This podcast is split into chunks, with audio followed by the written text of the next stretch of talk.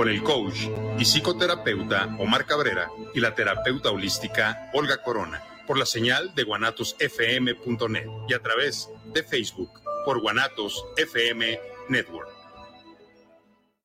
guanatosfm.net los comentarios vertidos en este medio de comunicación son de exclusiva responsabilidad de quienes las emiten y no representan necesariamente el pensamiento ni la línea de guanatosfm.net.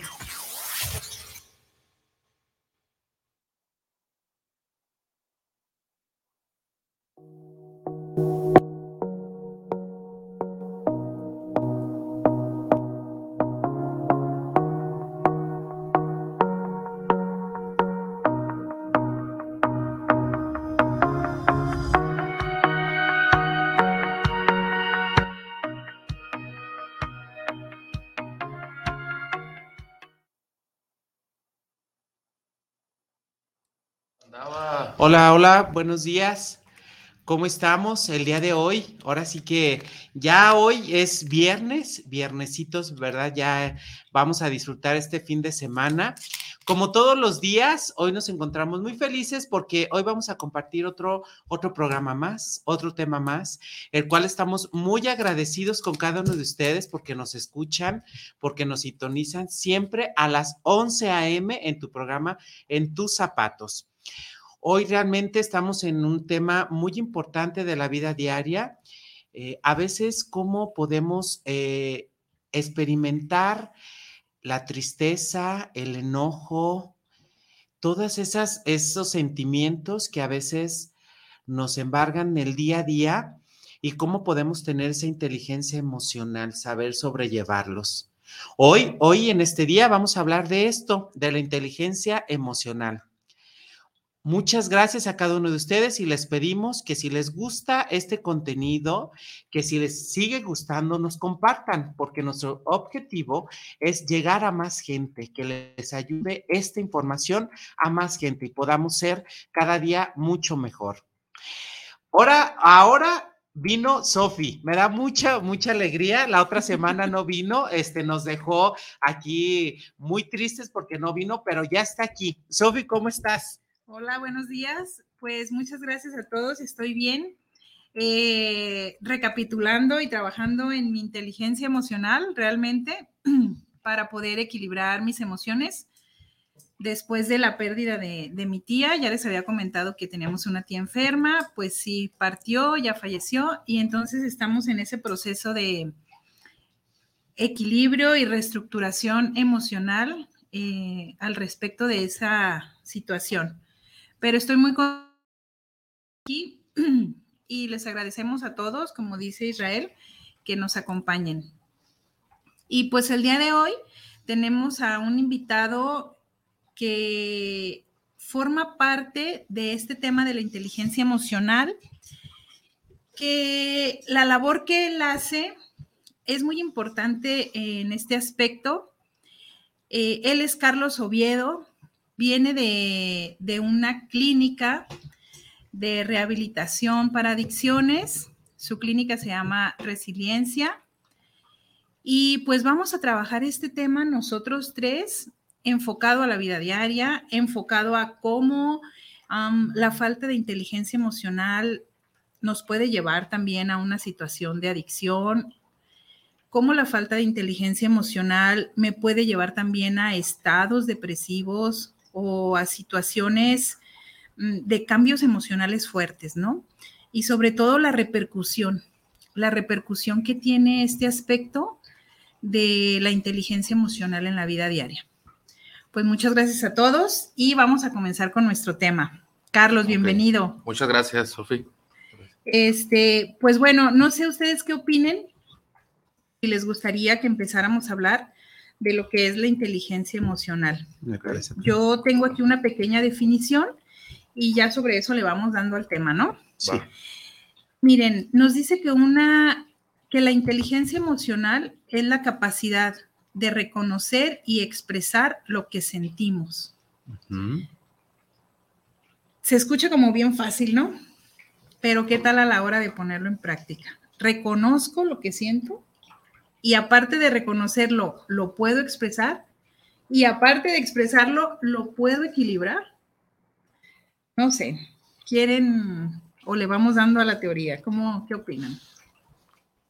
Yo, mira, yo pienso que el día a día, ese es el trabajo que tenemos que, hacerlo, eh, transmitir de la manera adecuada nuestros sentimientos, el cómo nos sentimos, realmente eh, transmitimos esta parte con sinceridad, desde lo que realmente somos nosotros o desde nuestras heridas, la manera en que queremos transmitirle a todos los demás eh, esta parte, ¿no?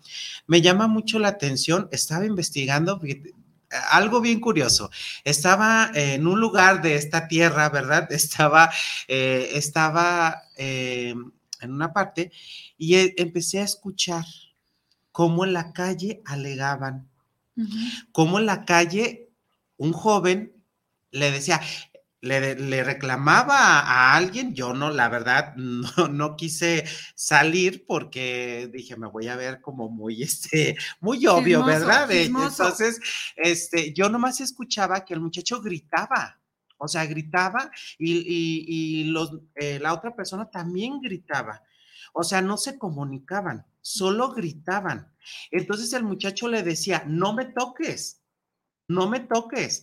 Entonces la muchacha empezaba a gritar y gritar y gritar. Entonces yo me puse a analizar y decir, ¿cuántas veces solo gritamos y no transmitimos nuestros sentimientos realmente? ¿Cuántas veces solo gritamos porque no tenemos esa inteligencia para decir realmente, o sea, la regaste, Sofi, o sea, la regaste y me siento mal, me siento herido? Entonces, ante esa situación, pues lógico que creen que pasó, pues el, o sea, solo me enteré, solo escuché, o sea, solo escuché que el muchacho se fue, no arreglaron nada. Un, eh, en una noche antes yo había escuchado que habían, que estaban alegando y hasta traía como algo, porque se oyó metal. Entonces, que se cayó. Entonces, ante esa situación yo me pongo a analizar y realmente yo, yo digo, de verdad, muchas veces solo gritamos, solo no nos comunicamos, no reconozco a veces mis sentimientos, el cómo me siento, por qué me estoy sintiendo así. Y a veces dejamos esa parte que la vida nos está ahí. Y al, la mente, como yo lo platicaba la otra semana, la mente ya tiene algo, o sea, ya tiene un reconocimiento. Si yo no lo trabajé de la manera adecuada, la mente va a decir, ah, lo trabajaste, vas a llorar igual. No, sino que tienes que trabajarlo y tienes que ser mejor cada día para transmitir esta parte entraría aquí como, yo creo que el primer punto a trabajar aquí en la capacidad de reconocer y expresar es el aspecto de la capacidad de canalizar mi impulso, que es algo que tú dices, ¿no? Sí. No arreglaron nada, porque obviamente en ese momento había enojo, había furia, había ira. O sea, ante esa situación, ¿qué puedes arreglar? Cuando lo único que hay en ti es enojo. Entonces, esta primera parte es, ¿cómo puedo yo canalizar lo que estoy sintiendo. Porque muchos, muchas veces escuchamos que los momentos, los problemas se arreglan en el momento. Y si estás enojado, arréglalo ahora. ¿En serio vas a arreglar algo? ¿O tendrás que dar un tiempo de espera para poder ir entendiendo y yo creo que analizando cuál es tu emoción real? Porque a veces tú te puedes manifestar como muy enojado y ni siquiera estás enojado, ¿no? Estás triste, estás ansioso y lo manifiestas con enojo, pero no es la raíz de tu emoción. A ver, Carlos, algo te este, Mira, es un tema muy, muy amplio, lo comentábamos ahorita, ¿no? Este, e, el tema yo veo, este, por, por el medio en el que yo soy, yo creo que ahorita, pongámoslo así, ¿no? Yo lo veo, ahora realmente sí está como que de moda la salud mental, ¿va? Ya más la gente se está este, asesorando o viendo muchos contenidos con mucha información este, que te dan herramientas. El tema aquí de la emoción este, o de la inteligencia emocional o del acto que pasa, como lo comentabas, es en qué área o aspecto de tu vida te está pasando, o sea, en qué momento está la situación para saber cómo vas a derivar la emoción. O sea, si es un pleito en un semáforo, ¿no? De carro a carro, pues sí, sientes una frustración. ¿Por qué? Porque no pasó nada, no llegaste a más y te vas ya. Pero es una frustración ya que traes, te pasó a las 9 de la mañana, ¿no?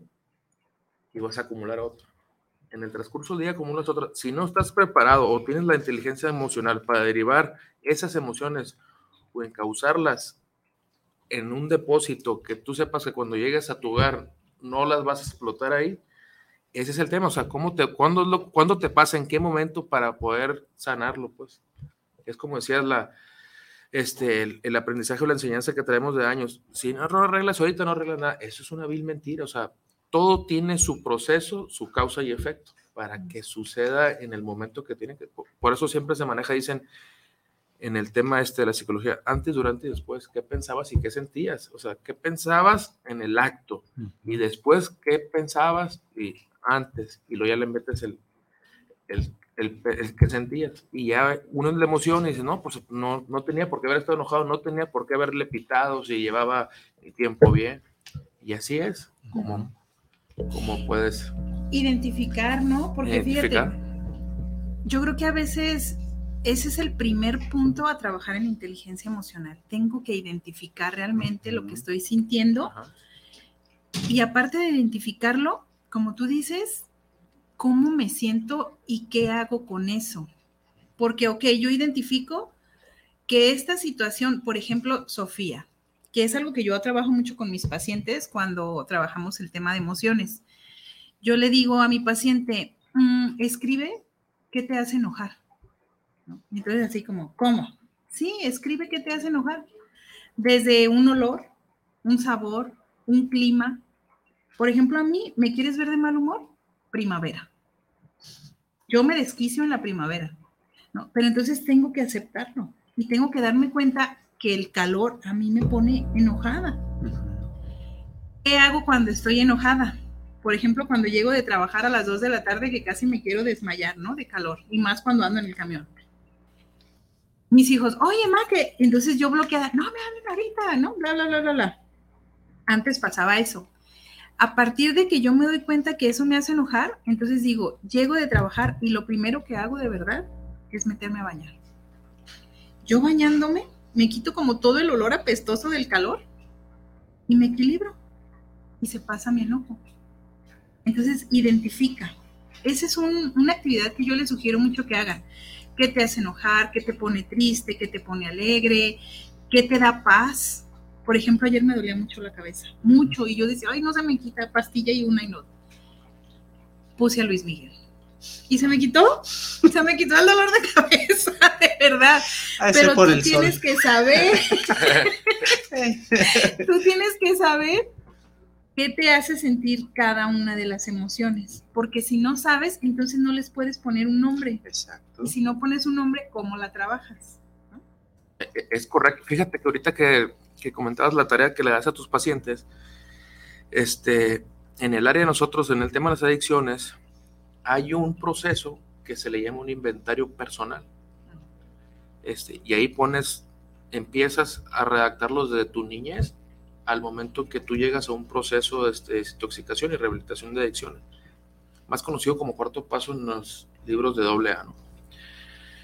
Y empiezas a hacer tu inventario, pero manejas, o sea, todo lo que te hacía sufrir, no vas a poner alegrías, y ahí identificas, este, es donde salen los siete pecados capitales, el orgullo, la ira, la gula, la pereza, soberbia, avaricia, correcto. Lo encabeza el orgullo, todos los defectos. La persona que está preparada ya tiene tiempo y te escucha, este, ahí te va apuntando él y te dice tus primeros tres defectos más arriesgados, o sea, los que te, los que te hacen sufrir, los que te han hecho sufrir toda tu vida y te van a seguir siendo sufrir si no sabes manejarlos y aceptarlos. A muchos les sale, lo encabeza el orgullo, la ira, la lujuria y la avaricia. Imagínate los tres unidos y no, no sabes, o sea, por eso sí es muy bueno el inventario para que detectes cuáles son tus, o sea, van numerados, ¿no? Pero los tres primeros son los que te van a hacer... Los que te gobiernan. Los que te gobiernan. Entonces de ahí ya te enseñan a manejarlo. A ver, te ponen ejemplos, sí. En la avaricia, pues no, que es uno de los temas más fuertes en el tema de las adicciones. Te van causando diferentes este, adicciones y etapas. Entonces, cuando tú ya conoces el por qué, este, cuando ganabas bien, despilfarrabas el dinero, pues a ver, ah, mira, me dijeron aquí que era mi defecto la avaricia. Entonces, tengo que controlarme en ese aspecto, tengo que seguir este, llevando una asesoría con un guía, este, para controlar eso. Para controlarlo, sí. O sea, en, el área de nosotros es o platicas con alguien que es tu guía o hay una tribuna donde externas tu malestar día con día. Y ahí te vas dando cuenta y dicen que lo más importante es escucharte para que analices el defecto, qué tan grande está creciendo ya que has terminado tu proceso o lo estás disminuyendo. Fíjate, aquí viene el segundo punto, hablando de inteligencia emocional, va relacionado, porque dice que es muy importante manejar nuestra emotividad fluidamente. ¿A qué se refiere esto? Y nos dice que la represión de la emoción no es el camino adecuado. Pero muchas veces creemos eh, que reprimir la emoción es no defenderte. Porque, por ejemplo, si alguien va pasando por la calle y te grita, ya saben, la ofensa popular aquí en México, ¿no? Y entonces hay gente que, pues esta me dijo esto, ¿no? Y se van sobre esa persona y se pelean. O es que me di cuenta de que iba yo caminando por la calle y vi a mi novio con otra, ¿no? Y en ese rato me voy sobre ella y sobre él, hago el pancho, nos desgreñamos pensando que esto es no reprimir la emoción. Pero entonces esto es darle libre albedrío a una emoción, ¿no? Cuando tú dices, en los grupos de apoyo hay una tribuna. Tú te subes y hablas, pero sin lastimar a nadie, ¿no? Pero sí puedes sacar lo que estás sintiendo. Y esa es una regla básica de las emociones, donde nos dice que tú puedes sentir lo que tú quieras, es válido, pero lo que no es válido es que con tu emoción tú dañes a otro. Exacto. Y entonces ahí hablamos de esta parte, ¿no? No es bueno reprimir la emoción, pero tampoco es darle rienda suelta a hacer lo que se me ocurra y matar a una persona en la calle porque yo estoy enojado. Entonces hay maneras de trabajarlo.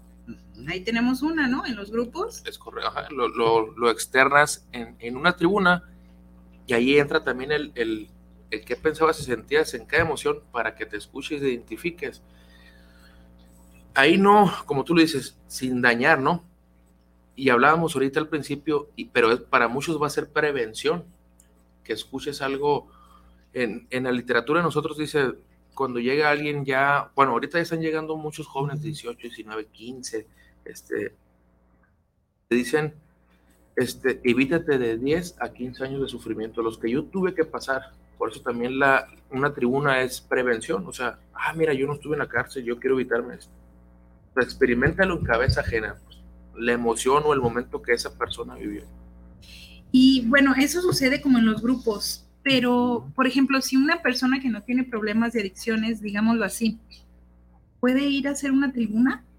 Sí, fíjate que sí, sí, sí van personas, este, que expresan ahí no, no tienen problema con, la, con el alcohol o, alguna este, adicción o alguna droga, este, y si van, les, te voy a decir cómo les llaman, ¿no? Pero va mucha, este, mucho neurótico que se espera que no controla la emoción, ah, o sea, hablando totalmente del tema, pues, que no sabe controlarse, entonces va y expresa su pensar y su sentir. Aunque no tenga adicciones. Aunque no tenga eso, o sea, todo, todo cree que es una enfermedad, bueno, son enfermedades emocionales, es una enfermedad emocional la adicción, no es una enfermedad, este, e, es por lo mismo, perdón, es por lo mismo, es un cúmulo de emociones que se le hacen a, a, cualquier adicto, o sea, no tienes que ser adicto al alcohol, a la droga, puede ser este, la ludopatía, pues los defectos se lo dicen, ¿no? La lujuria, la avaricia, o sea, todo mal encausado, o sea, como se dice en, en todas partes, ¿no? toda adicción, todo, todo en exceso es una adicción. Pero sí, sí pueden asistir. Mm, fíjate que es muy importante, pues tú estás dando como esta opción, ¿verdad? Que la gente cuando no, no lo puede expresar, esa es la, hay una opción de poder ir a la tribuna, ¿no? La que ustedes dicen.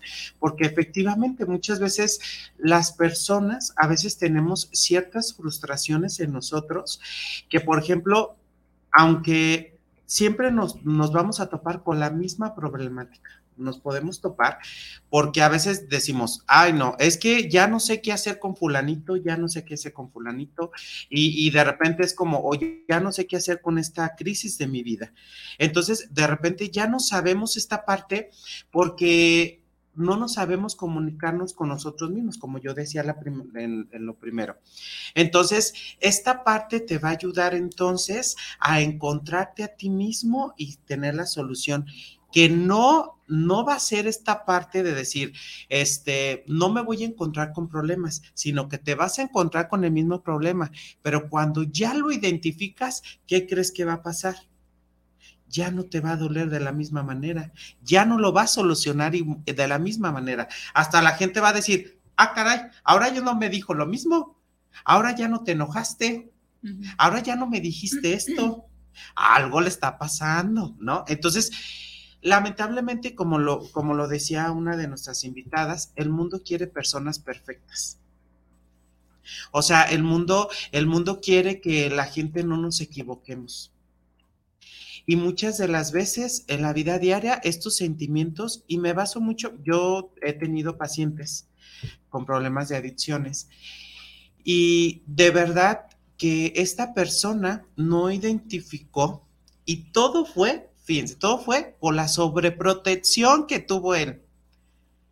Él se valoró tanto en sí mismo que lo que le daban sus papás no era suficiente. Entonces él dijo, no, algo que entonces me ahorilla esta parte fueron las drogas. Llegó un momento en que la mamá, la mamá y el, papá no supieron qué hacer y a la fecha no saben qué hacer, porque no, no identifican cuál es su sentimiento, sino que la mamá efectivamente solo se preocupa por su hijo, solo está preocupada. De hecho dice, y la primera pregunta que siempre se hacen las, las, mamás con este tipo de situaciones es, ¿haré bien si lo voy a internar? Es lo primero que se preocupan, porque después, cuando no están convencidas del sentimiento que están haciendo por su niño, después viene esta parte de decir, se echa la culpa porque efectivamente viene un proceso difícil, porque claro que ahí no los pueden tratar de una manera... Mm, vaya, como tan sutil porque el proceso lo merita. Tan sobreprotector. Exacto.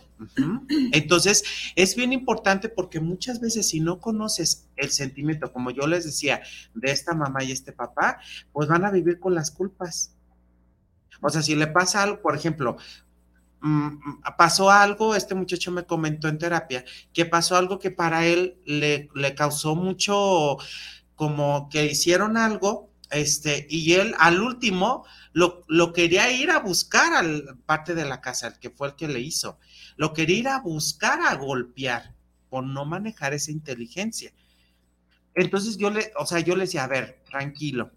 El proceso es esta parte de acción en esta situación, en dónde estás parado ahorita. Entonces, al no reconocer y no tener inteligencia emocional, pues lógico que, ¿qué crees? Volvió a caer no reconoció, ni los papás están reconociendo. Entonces, es bien importante que como individuos, estamos hablando de las, o sea, de una adicción, pero como individuos, de verdad trabajemos esta parte de nuestra seguridad personal. Porque entonces si no estás seguro de lo que estás sintiendo, le estás otorgando a otras personas lo que estás sintiendo, porque muchas veces así lo es está enojada ella y, tú te y yo me enojo o las parejas o así. Entonces, no es lo mío, lo que ella siente no es lo mío. Yo no tuve esa, em, eh, esa emoción. A mí me tocó una vez también en un trabajo. Este, eh, un, compañero habló, este, fuimos a hacer un, un, trabajo juntos, el compañero habló mal de mí en segundos, o sea, no en segundos, pues en horas, habla la, la, encargada y me dice, estás despedido. Entonces ahí dije, ella no tuvo inteligencia emocional. No. Ella se hizo creer por parte de, de, esa persona. No habló conmigo, nunca me dijo por qué lo hiciste o por qué esto. Al fin y al cabo, yo llegué a mi objetivo. Y ella no lo vio así. Entonces, a eso me explico que a veces también con los papás, como esta parte, que a veces los hijos traen miles y miles de, preguntas y a veces la mamá también está esta parte tan frustrada como el niño, entonces como el hijo, cuando en realidad el adulto son ellos. Y se supone que entonces tú tienes ya un, un camino recorrido, ¿no?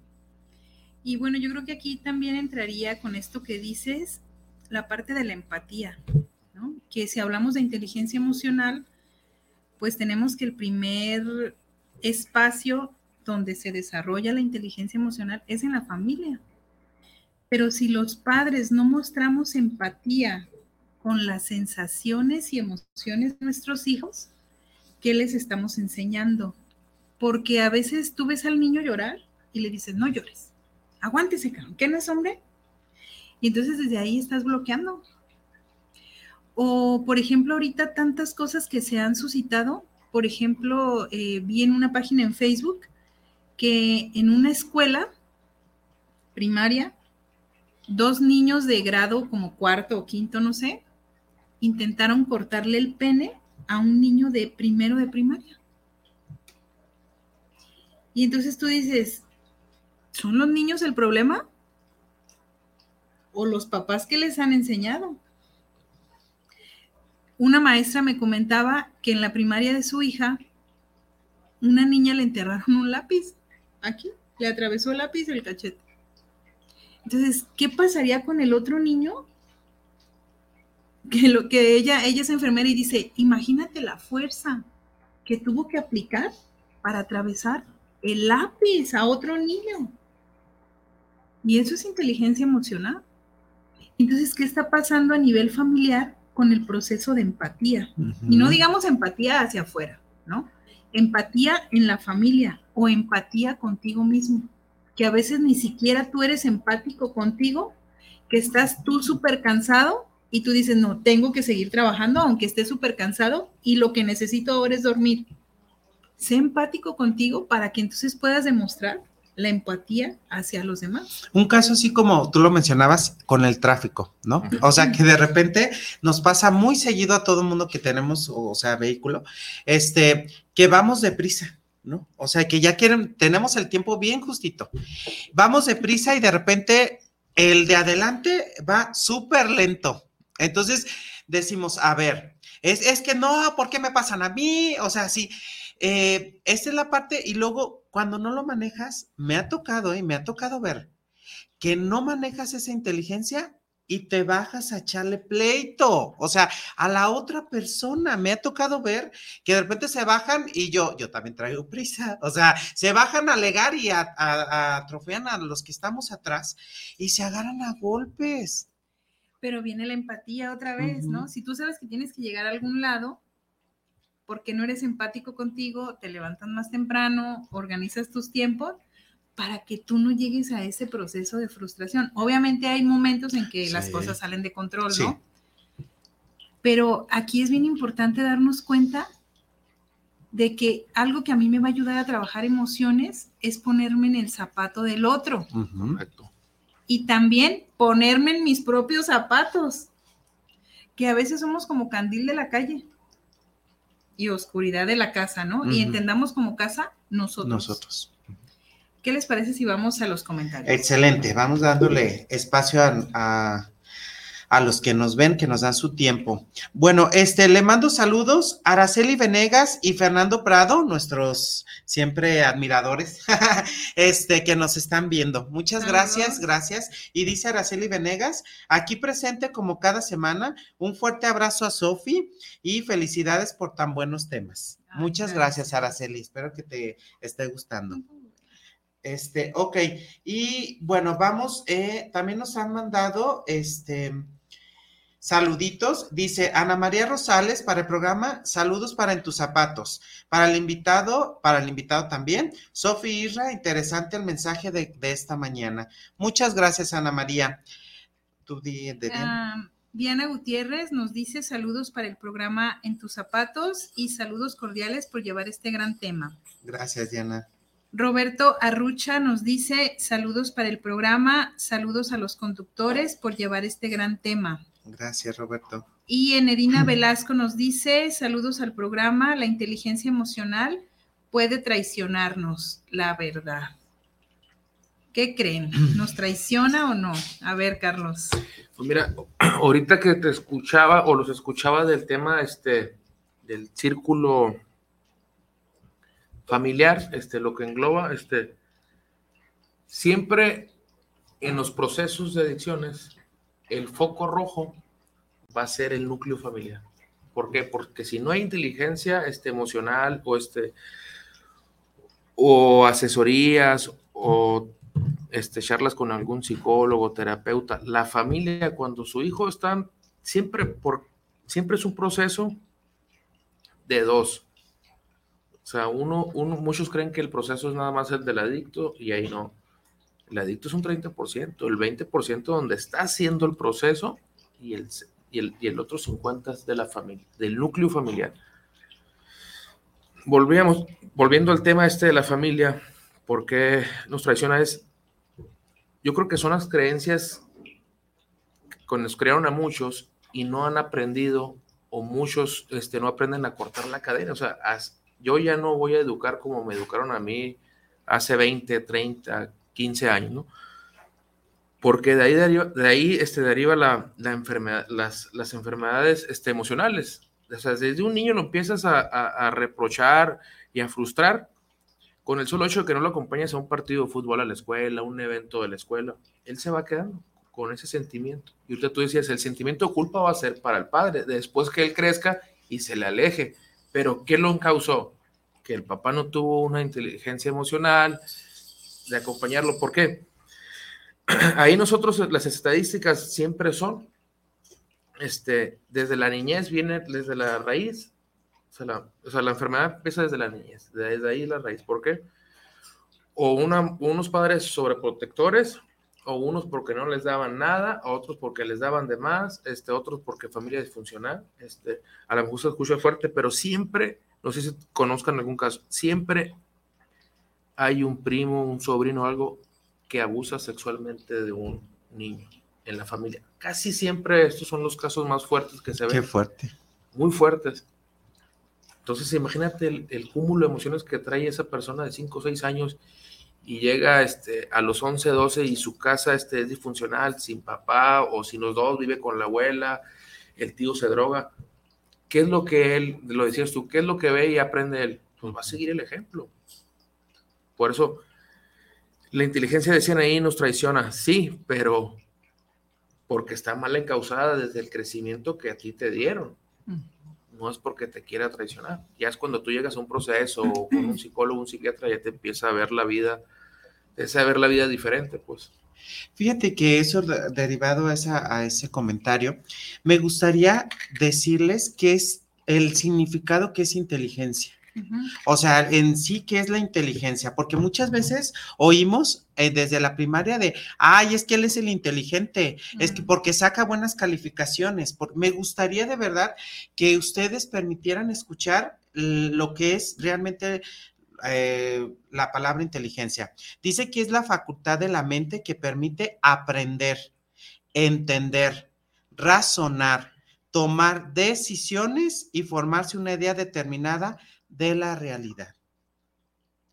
¿Tú tienes eso? Sí, lo puedes, lo puedes, eh, lo puedes este, elaborar, lo puedes, sí, él también lo tiene, todo el mundo lo tiene. Entonces, todos somos seres inteligentes. En la inteligencia te va a llevar entonces este proceso. Yo siento que cuando ya tienes una inteligencia emocional, no te traiciona. Yo digo, ¿por qué? Porque si tú sientes que te está traicionando, es tu parte de tu ego. Esta parte interna que entonces tú dices, si tú lo sabes todo y si tú piensas que entonces ya con esa inteligencia vas a saber que yo tengo la razón, que no tengo, entonces hay que cuidar mucho el ego. El ego sale mucho la vida. El ego de saber perfectamente que si para mí es inteligencia, para el otro no lo es, pero vamos a trabajar en la misma inteligencia. Yo siento que cuando ya tienes esta parte y, entiendes en tu vida que puedes ser inteligente, todo mundo puede ser inteligente. De verdad me da mm, algo como me llama mucha atención porque a veces hasta los niños dicen, es que soy bien burro. O sea, como desde niños de verdad no aprendemos esta parte que todos somos inteligentes y podemos adquirir esa inteligencia, claro que la podemos adquirir, ¿no?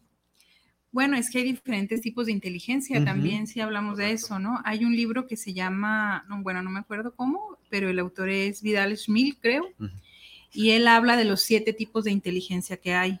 Entonces, yo creo que a veces confundimos el coeficiente intelectual con inteligencia porque habrá personas que son súper buenas para en el aspecto matemático, habrá personas que son muy buenas en el aspecto social y que tienen esa inteligencia más desarrollada que otras, ¿no? Pero nos hemos enfocado mucho como en eso de coeficiente, ¿no? Que ahí saca buenas calificaciones en matemáticas, es listo, pues no, o sea, a lo mejor él tiene inteligencia artística y a lo mejor él va a ser buenísimo para, pues ahí tenemos, no sé, a Beethoven, ¿no?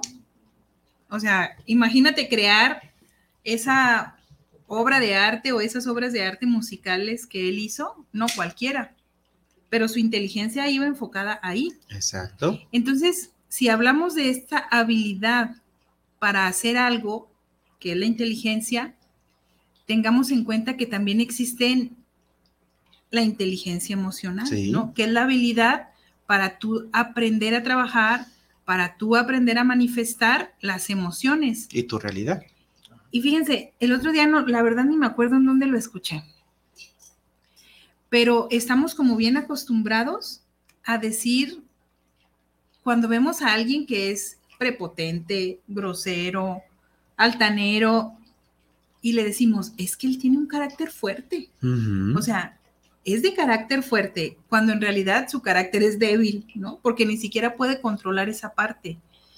Una persona de carácter fuerte sería entonces una persona que tiene una habilidad emocional para que aunque te hagan enojar, tener prudencia, tolerancia y no irte sobre el otro. Pero vean cómo estamos como bien acostumbrados a decir que alguien de carácter fuerte es alguien grosero, y entonces todos aspiramos a tener un carácter fuerte, ¿verdad? Para que nadie nos haga mensos, podríamos llamarlo así. Exacto. y fíjate, ahí pasa mucho también, este, muchas veces tenemos espejos y no nos damos cuenta, o sea, uno llega a alguien, no, me pone mal él, pero ¿por qué está aquí? Y si yo empiezo a analizar y tengo la inteligencia, empiezo a detectar que tengo muchos defectos igual que él y por eso me incomoda a lo que decías tú del, del, de la empatía. Ajá, del coraje y que el otro que tiene carácter. Muchas veces no hay este, o sea, hay una similitud, simultividad de, de cosas igual, pues, y haces que, que, choquen. Pues en un programa que tuvimos decía Samantha eso, ¿no? Eh, y es una frase que como que hemos escuchado siempre, que lo que te choca, te checa. Exacto. ¿no? O sea, lo bueno y lo malo. Porque como decía ella, tú puedes ver a una persona y decir, ay, qué linda, pues te checa, te checa porque tú tienes esas cualidades también. O si dices, ay, esta qué grosera, ¿no? Qué, qué presumida, pues también te checa, porque entonces también tiene algo de ti. Pero aquí lo interesante, como mencionaba ella, es cómo lo vas a trabajar. Eso que descubro en el otro, ese espejo que me sirve el otro, ¿cómo lo voy a trabajar en mí? Exacto. Sí, e, es correcto. Y ahorita que dices que son varias inteligencias y cada quien la va descubriendo su paso.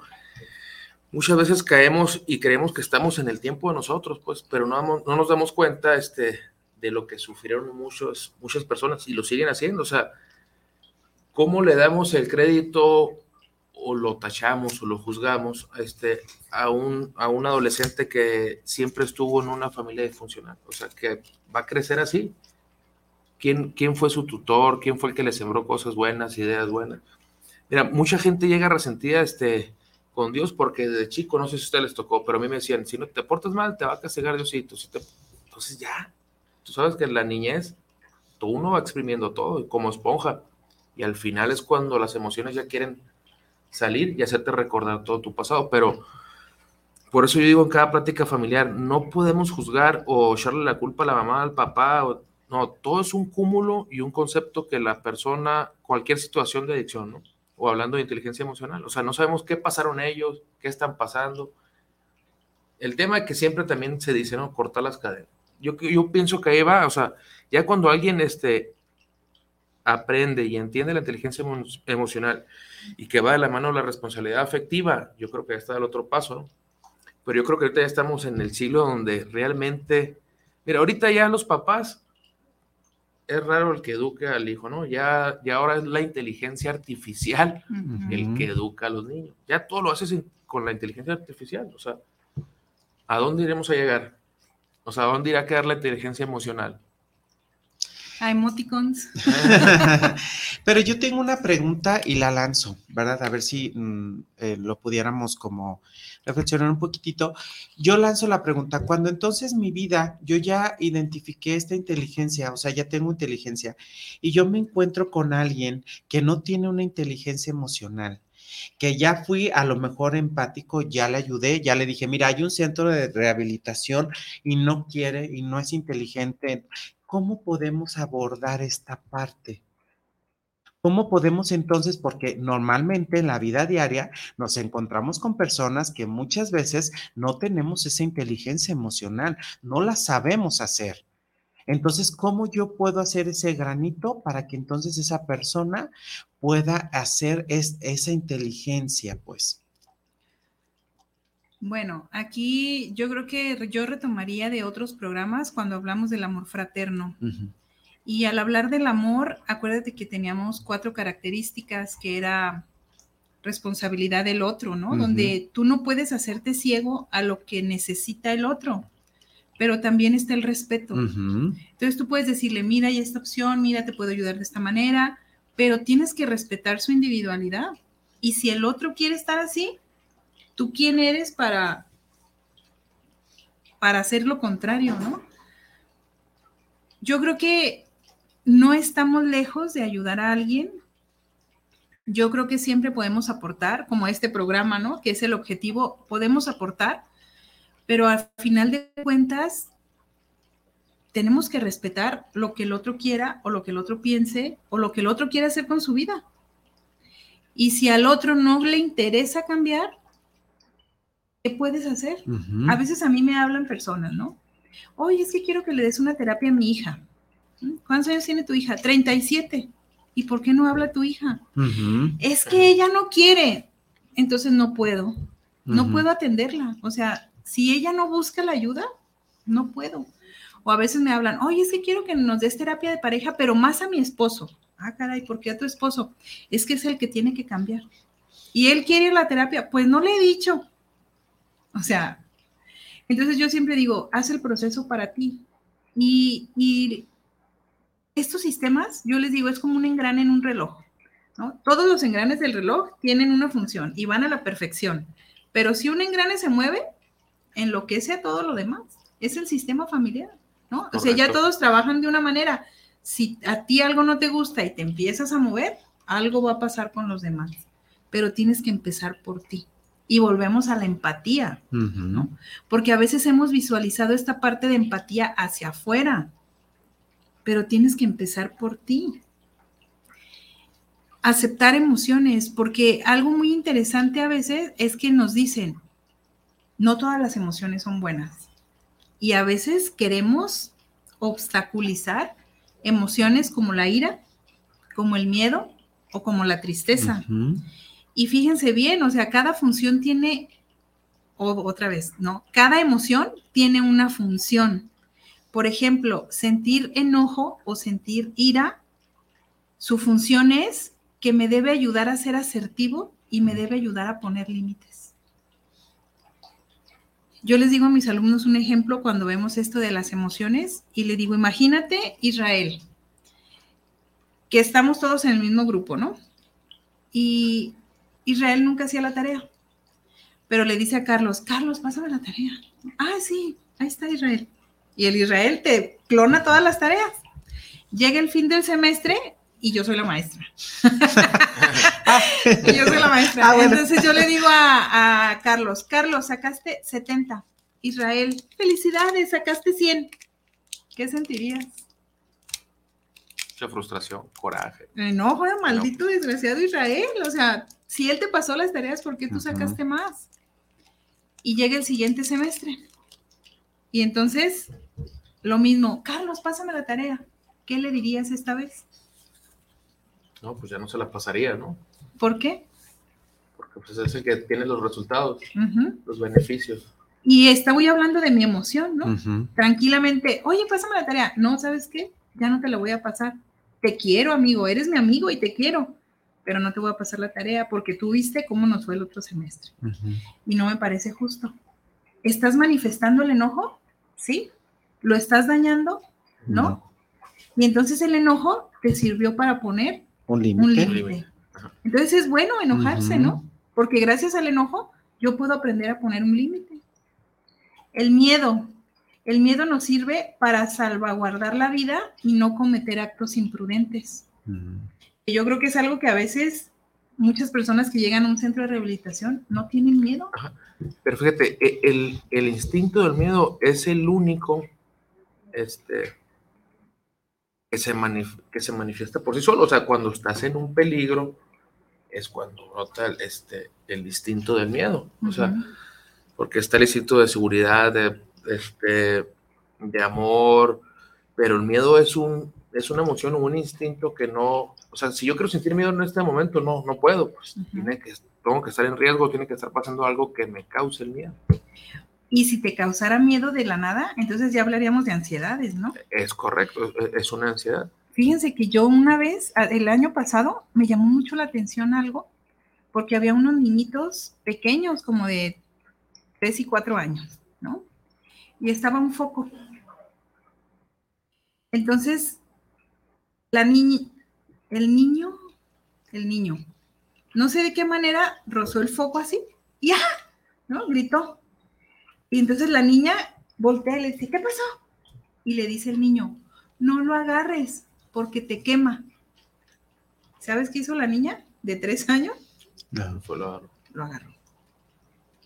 O sea, ¿en qué momento y cómo desde la infancia podemos ver que a veces yo busco esas opciones de peligro?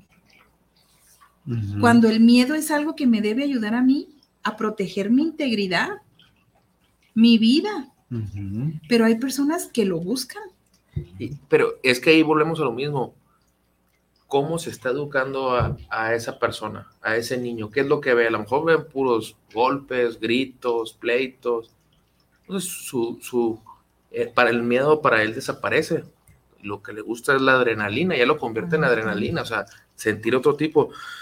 Y volviendo al tema de cómo ayudar, estabas en lo correcto. Dices, dicen, dale tu espacio, dale el espacio a la persona que necesita la ayuda, pero tampoco no la dejes que se te vaya. Pero va a haber procesos en el que sí vas a tener que actuar. Pero hay procesos en el que le tienes que dar tu espacio. Y primero que nada, analízate o sea, yo me analizaría como persona, yo estoy bien emocionalmente, espiritualmente, físicamente, mentalmente, desde la salud mental, para poder ayudar a otra persona. Sí. sí. Para poder llevar un mensaje, transmitirle algo. Fíjate que me llama mucho la atención el comentario que hicieron de acerca de los papás de los hijos que de repente eh, observan todo lo que lo que ellos ven. Yo conozco una pareja que sus hijos son todo lo contrario a ellos. Todo lo contrario. Sin embargo, por ejemplo, el, más chico detona de una manera, bueno, y de verdad yo eh, lo poco que he tenido con el proceso de ellos, no son unas personas malas. no, son una pareja que es estable, que tienen trabajo estable, que la mamá está con ellos el, todo, casi todo el día, los lleva a la escuela y el niño detona. Entonces, imagínate la inteligencia emocional que han de tener los padres, porque de verdad, cuando estamos ahí, no les pega, ¿eh?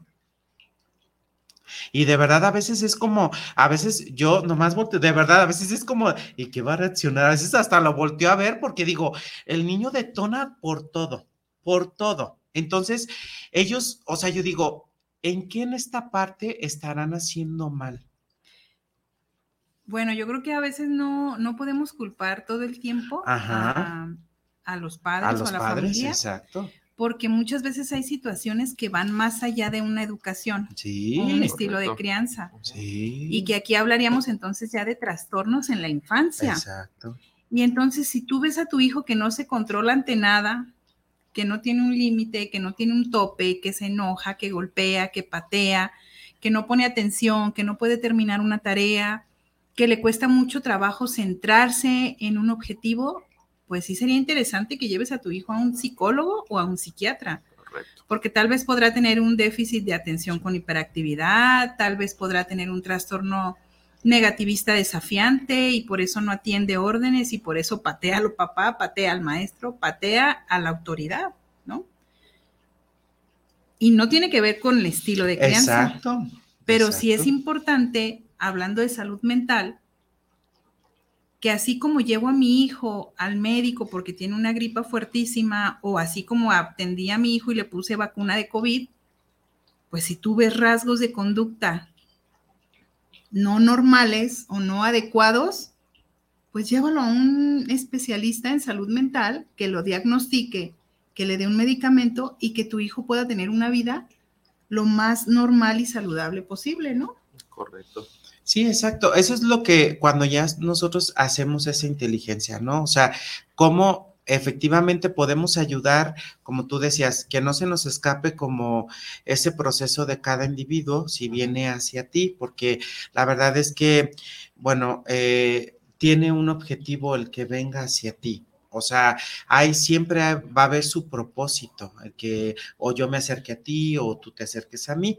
Entonces siempre va a haber esa parte. Entonces, eh, a mí me daba mucho, me llamaba mucho atención ese tipo de, casos, porque de verdad muchas de las personas eh, pensamos que estamos haciendo las cosas mal. ¿Por qué mi niño entonces no está haciendo si yo estoy a las 24 horas diarias? Entonces, esa parte que tú dijiste es importante, porque entonces ya viene por parte de su personalidad, desde la parte del niño, no tanto la parte de nosotros, ¿no? Como padres, como gente mayor. ¿Verdad?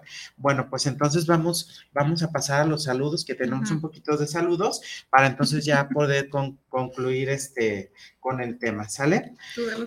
Dice eh, Carlita Saraí Navarro Torres, dice, hola, buenos días. Definitivamente en este tema me estoy identificando en muchos aspectos. Se les agradece mucho los consejos. Esperemos aprender a controlar nuestras emociones y saber identificarlas. No cabe duda que nosotros los padres debemos ser buenos mentores con nuestros hijos pero para poder enseñar y guiar tenemos que trabajar primero con nosotros como padres. Gracias chicos, Dios los bendiga. Saludos Carlita. Muchas gracias Carlita. Livier Ornella Lupercio dice, hola Isra, Sofi, un tema muy interesante, saludos. Muchas gracias Livier. Y dice Judith Velázquez, Judith Velázquez dice saludos a todos. Gracias, Judith. También maestra. Fernando Prado dice un saludo a todos en el programa, aquí presentes como cada semana. Ay, gracias. El invitado especial de la pasada. Ah. ves? Carlos, ¿tú tienes saludos para alguien? No, pues más que nada darle las gracias por el espacio, este, y pues quedamos a la orden. Muy bien entonces, ¿Seguimos? ajá, seguimos como para concluir entonces, ¿cómo quisiéramos concluir con este tema? Por ejemplo, me gustaría, Carlos, que platicaras en este proceso si alguna persona está en, eh, en esta situación de algún hijo o, ella misma, ¿cómo podría reconocerse o cómo podría entonces reconocer para que entonces te pida a ti ayuda? Mira, muy, muy buena pregunta. Este ahorita por las etapas de las edades, este, ya, ya la familia recurre primero, este, pues empieza a ver a su hijo, este, que llega tarde, se le empiezan a perder cosas. En el tema de adicción y temas emocionales, porque moviéndome un poquito, llega mucha gente con mucha depresión y, y es una y eso es algo totalmente silencioso, ¿no? Sofía, que llega, no te avisa, pues. Y de ahí empiezan a ver, estoy en depresión cuando se dan cuenta, ¿no? Voy a consumir esto para sentirme bien, voy a consumir esto para sentirme bien. Entonces, para que la familia pida ayuda, este, pues los síntomas del hijo va a ser los desvelos, que llega tarde, que no duerme, y un sinfín de cosas que, que, ella no estaba impuesta en ver en sus hijos, o sea, cómo actúa, este, se va a hacer más beligerante, más, este, su ira va a explotar cada rato. Entonces, es, en el, es el momento de pedir ayuda cuando son cinco puntos básicos. O sea, no duerme, su alimentación, su aspecto físico, este, su forma en la que se expresa con la familia, este, ahí ya son las claves para mi hijo está mal. Puede pedir información, este, por ejemplo, aquí cerquita está un grupo que es totalmente gratuito, donde puede hacer un proceso este, de recuperación totalmente sin ningún costo. Pero ahí tiene que él tener el deseo, aceptar que está mal, como, como empezamos al principio. Acepto que estoy mal, acepto que ocupo ayuda y este es el lugar. Porque te hablabas del ego, ¿no? Pero se nos olvida que vivimos en un mundo lleno de alfileres. Entonces, cuando nosotros llegamos a un proceso de recuperación, ahí nos dicen, aquí estás en el Has llegado al mundo lleno de alfileres. Y aquí tu ego lo vamos a embarrar a las paredes. ¿Por qué? Porque muchas veces es también como yo, por qué yo y por qué es los que nos causa lo demás. Mira, qué interesante, ¿verdad? Y sobre todo, trabajar en esta inteligencia emocional, el conocernos a nosotros mismos, sobre todo, no es un proceso. En algunos suele ser difícil, eh, suele ser, este, a veces pensamos que es imposible porque eh, nuestras limitantes eh, a veces nos dicen no podemos, yo creo que tú eres, o sea, tú siempre eres así y muchas de las veces nos justificamos con el hecho de yo soy así porque yo soy así, a veces nos justificamos y no queremos agarrar esa inteligencia, pero todos, como yo les dije, todos tenemos esa capacidad de poder transformar de lo que nos pasa a una manera positiva. Y esa es, es parte de un proceso. El proceso que tú quieras, como quieras que sea difícil o sea fácil, pero independientemente que lo trabajes. ¿Se puede ah, tener una inteligencia emocional? Sí, sí se puede. Invito a todos los demás para que entonces em, empecemos a descubrirla de una manera adecuada, conforme a nosotros. Sí, y no hagan tanto caso a las canciones de Valentín, porque hay una que dice, soy así, así nací y así me moriré. No, no hagan caso a esa canción. Pero es real, porque también entonces desde nuestra cultura nos enseñan a actuar de esa manera. Y entonces a creer que pues yo así soy y si me quieren bueno y si no también, pues qué pena, ¿no? Nadie te va a querer así. Y obviamente todos tenemos errores, todos fallamos en inteligencia emocional, pero sí podemos darnos cuenta y modificar lo que tengamos que modificar. Obviamente no es fácil, no es de un día para otro, pero sí podemos trabajar en este proceso. Un tip que yo les doy, escriban en una libreta qué te hace enojar, qué te hace qué te hace sentir feliz, qué te pone triste, qué te pone con miedo, qué te, qué te hace sentir orgulloso, ¿no? ¿Qué te hace sentir una sorpresa? ¿Qué te hace sentir angustia? ¿Qué te hace sentir soledad? ¿Qué te hace sentir éxtasis? O sea, esa alegría inmensa que tú dices, muy pocas veces la he sentido, pero ubico que esto, esto y esto me hace sentir así para que entonces tú empieces a trabajar un manejo adecuado de tus emociones y enfoques más hacia emociones positivas y hacia pensamientos negativos. Esa es mi propuesta. Escribe. ¿Qué te hace? Busca en internet emociones y ahí te van a aparecer emociones y sentimientos y entonces escribe qué te hace sentir cada una de esas emociones y es un primer paso para ir conociendo. Carlos, danos tus datos, teléfonos y lo de la clínica, ¿dónde te pueden encontrar? ¿Teléfono? Este, el teléfono es el 3329 397445. ¿Otra vez? 3329 397445. Es Clínica Resiliencia y nos ubicamos en el Salto, Jalisco. ¿Y hay página de Facebook? Sí, es Clínica Resiliencia y, Instagram, y en el Instagram igual Clínica Resiliencia y contamos también con un grupo aquí en González Ortega, entre Reforma y Garibaldi, este, Jóvenes Guadalajara se llama, ahí los servicios son totalmente gratuitos. Muy bien. sin ningún costo. Muchas gracias. Carlos Oviedo, busquen su clínica Resiliencia en El Salto. Sí, y pues bueno, ahora sí ya nos despedimos, ¿verdad? Muchísimas gracias. Gracias a todos los que están de aquel lado, ¿verdad? De, la cámara y de, estos micrófonos. Gracias por su tiempo. Nos vemos la próxima semana, el próximo viernes, por otro, otro tema también igual de interesante. Gracias por su tiempo y que tengan un bonito fin de semana. Gracias, Carlos. Gracias, Sofi. Nos vemos la siguiente semana en tu programa, en tus zapatos. Saludos, Goretti Cordero, que nos veías. Saludos.